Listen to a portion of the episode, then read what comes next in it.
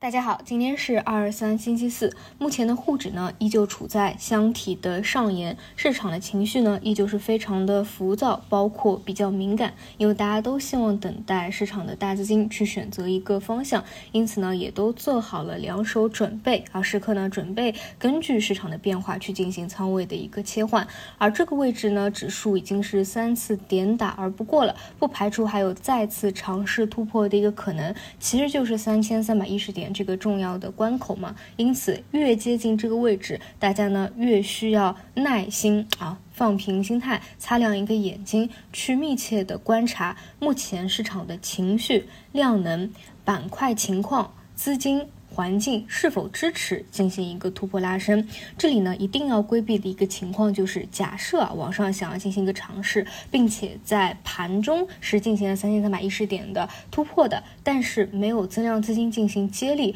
出现一个拐头往下回落的一个情况。所以呢，我的建议还是多观望为主啊。那这个位置呢，一定要记住，现在的主线依旧是人工智能没有变，但是概念股是不可能带动整个大盘市场进行一个。突破的，但是呢，指数如果当天比较好的话，它可能会利好概念股的一个情绪啊，是这样的一个关联。所以呢，我的建议还是多关注自己的手里长线持仓啊，包括短线人工智能的一个节奏为主。那么我们这里说回人工智能，昨天资金呢是选择了宏博啊这个啊比较正宗，然后弹性又比较好的去做抱团，尾盘呢是一个亮点，出现了放量分歧，再进行拉升封板的一个动作。如果说今天继续缩量走强，是有可能刺激人工智能可能会有一个二波的出现的。但是这里呢，我还是觉得人工智能有一个最大的问题，就是因为大家都看好，都知道它好，都知道可能有二波的预期，所以基本上就没有出现像样的调整过。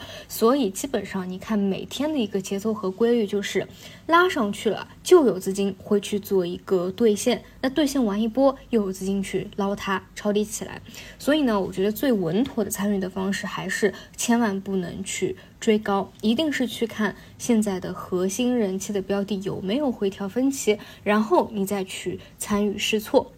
因为你会发现，每当一个个股啊，就是人气的标的，非常的逆势，成为了当天或者。这两天的一个市场最强的焦点以后，反而它会比较的一般。那前期反而在调整的一些核心的标的，它反而能够起来。因此呢，我觉得这个板块啊，参与最好的方式就是把那四到五个。核心的中军大容量的趋势标的或者弹性标的，你就观察着哪一个有给到比较好的机会，再有一个走强的，那你去可以去进行一个参与。但是已经连续拉涨的，就一定要去规避资金再去做兑现的一个情况。我这里倾向于可能还是拉起来会有资金做兑现，但是跌下去还是有资金去做承接这样的一个节奏。呃，当然这一块如果你觉得节奏不好把握，我的想法还是你要在其他更加稳定的。中线的方向去看看有没有回调的机会，就比如昨天午后，国产软件、信创、数字经济是得到一个有效拉升的。消息面上有消息刺激的配合，但是从根本上来说，我们从很早期就讲过，数字经济相关的消息，它就是三天两头就会出一个层出不穷的，这是你可以提前去做合理预期的。所以它遵循的规律就是涨一波，拉涨一波以后回调。回调一波以后，依旧是有资金去做。你要把握的就是每一波回调以后，你去看看有没有小波段参与的机会。那这种呢，既在节奏上啊没有像